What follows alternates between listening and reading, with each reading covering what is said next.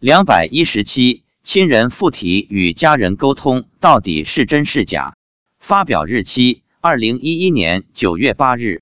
中国每一个地方几乎都有附体现象，在民间，有时把那些会附体求神问卦的人叫做巫婆神汉。附体也有分类型的，有的是鬼附体，有的是神附体，有的则是仙、狐、蟒等附体。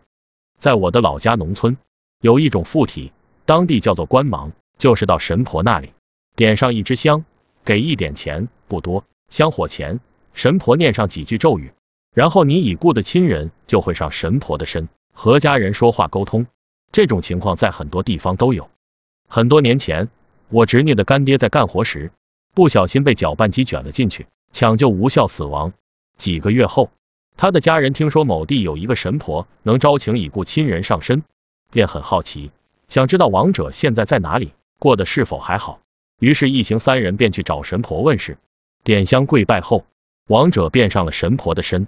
为了验证到底是否是王者本人，王者妻子问他：“你知道今天来的三个人是谁吗？”王者一一给说了出来。又问：“你火化前给你穿的几件衣服都是什么颜色的？”王者也都正确的说出了几件衣服，衣服颜色为何？问他现在在下面怎么样？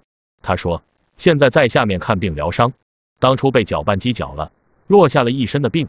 王者说，他的鞋子太大了，走路不合脚，希望妻子捎一双合脚的鞋子给他。等等，去年我的姐姐和嫂子也到神婆处去问，想知道我父亲怎么样。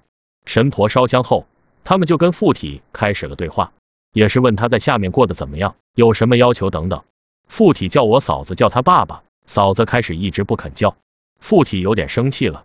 说了他几句，嫂子才开口叫他爸爸。附体说他在下面很好，因为家里逢年过节祭祖，我家祖宗都会来阴供。我突然想，这到底是真的还是假的？不是可以让妻子验证一下吗？于是我对妻子说：“你什么问一下父亲、姐姐和嫂子去做官忙，上身附体说话的到底是不是他？”今年二月十七日正月十五，家里过节，我让妻子求证一下此事是否属实。父亲说上身的不是他，是他的邻居。他那次正在我们家里。后来我又让妻子问观世音菩萨，已故亲人上神婆身与在世亲人对话沟通，是不是真的？观世音菩萨说绝大多数是真的，